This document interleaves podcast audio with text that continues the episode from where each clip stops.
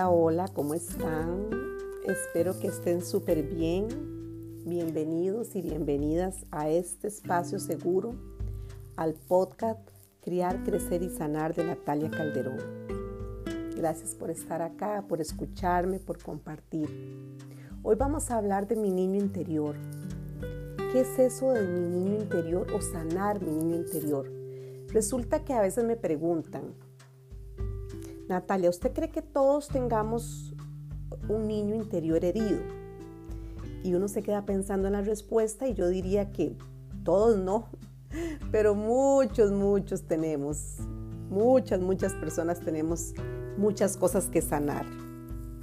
¿Y qué es mi niño interior? ¿Será que yo tengo un niño metido dentro de mí mismo o una niña? No, por supuesto que es una forma de explicarlo, pero sanar el niño interior tiene que ver con nuestras emociones reprimidas en la etapa de la infancia, abandonos, golpes, todas las cosas que nos han afectado internamente. Y por eso hablamos de que es fundamental sanar el niño interior. Pero ¿qué significa sanar a mi niño interior? ¿Y por qué es tan importante? Yo diría que miles de razones por lo cual es importante, pero sobre todo también para ejercer una crianza respetuosa, una crianza consciente, es fundamental conectar con uno mismo y sanar las emociones, sanar las memorias que nos duelen o las heridas que están abiertas. En la consulta veo muchos papás y mamás todos los días que me honran con su confianza y muchos que he acompañado en el proceso de crianza de sus hijos, algunos ya con hijos adolescentes, incluso más grandes, me han dicho, es que yo entiendo lo que usted me explica y los procesos que estamos trabajando y entiendo lo que vamos a poner en práctica estas herramientas A, B y C durante esta semana o esta quincena. Lo entiendo, lo leo, lo analizo, lo profundizo. Pero cuando llega el momento, Natalia, yo exploto y cuando me doy cuenta o estoy gritando o estoy empujando o estoy apretando duro el brazo o estoy diciendo alguna palabra muy grosera. Pero ¿por qué? Bueno, por supuesto que tiene que ver muchísimo con sanar, sanar la forma en que tal vez yo fui criado o criada, sanar heridas que están ahí, emociones reprimidas. Pero quiero decirles que no nos sintamos culpables, trabajemos desde la responsabilidad. Con solo que yo haga un alto mínimo y tome conciencia que voy a golpearte, que voy a insultarte, que voy a empujar, ya ahí estoy dando un paso gigante, porque puedo retirarme al cuarto, tomar agua, hacer cosas diferentes. Es necesario por eso conectar con ese yo interno, con ese niño interior, ese niño que por supuesto todos tenemos, ese niño que es alegría, creatividad, imaginación, pero también no puedo decir que en todos los casos. En muchos, muchos casos es un niño que tiene miedo, que tiene angustia, que está inseguro.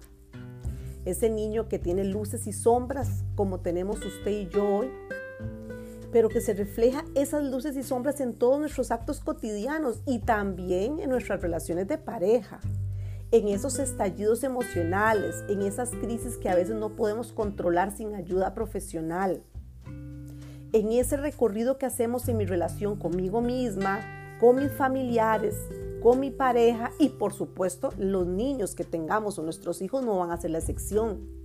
Eso niño interior se va a ver reflejado en nuestro acto cotidiano y en las decisiones que tomamos. Y por eso eh, sanar ese niño interior, sanar esas emociones reprimidas es un camino, bueno, diría yo, que sin fin, porque es todos los días, no es que ya yo fui hoy a la terapia y ya me sané, esto es un proceso diario, un camino de autodescubrimiento. Por supuesto no se trata, como les decía, de un niño de carne y hueso, sino de esa parte nuestra, ese yo que no ha crecido del todo, que tiene miedo, que es inseguro, que tal vez tuvo un papá o una mamá autoritario o una mamá sobre permisiva, una familia súper protectora y no me dejaron crecer, o por qué no padres negligentes donde yo no les importaba y todo eso sin lugar a duda va a afectar. Así que sanar significa soltar, significa agradecer todos los días, aceptar, perdonar y perdonarme. Porque a veces tenemos 25, 26, 30, 35 y seguimos culpando a papá y a mamá de lo que no me dieron. Y hay que entender que papá y mamá hicieron lo mejor que pudieron con las habilidades y los recursos que tenía en ese momento. Y ahora mi yo adulto necesita que yo tome el control de mi vida y trabaje en este proceso de crecimiento y de sanación. Sanar es construir, es reconstruir, es cultivar hábitos positivos.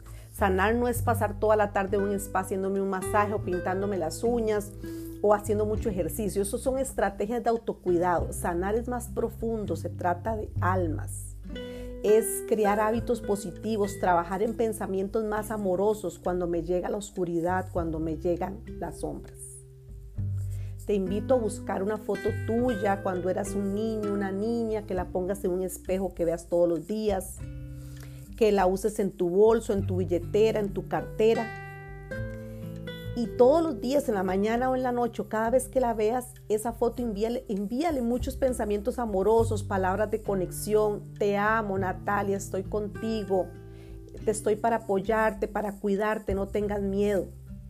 Te invito también a elaborar un cuaderno o un diario o un registro de pensamientos para que escribamos y conectemos con esa infancia que todavía me duele. Y recordemos que si no sanamos ese niño interior, esas emociones reprimidas, esa infancia, se va a ver repercutido directamente en mi relación conmigo misma o conmigo mismo, con mi familia y desgraciadamente va a repercutir en mi relación de pareja, y por supuesto, lo más atroz es que va a afectar directamente e indirectamente a mis hijos o a mis hijas. Y me va hacer más desafiante una crianza consciente y respetuosa. No imposible, pero sí más desafiante. Te invito también a llevar alguna terapia psicológica. Eso es un gran aliado en este proceso. Con un psicólogo o una psicóloga que trabaje procesos de sanación de niño interior, de emociones reprimidas.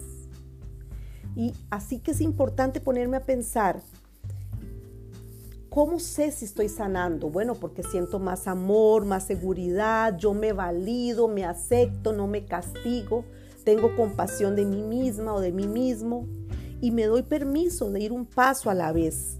Me siento más segura, soy capaz de dominar mi vida, de gestionar mis emociones, Tal vez no gritar, no lastimar, no empujar, no golpear, sino trabajar en mí misma para llenarme de mucho amor y llenar de amor a todas las personas que me rodean.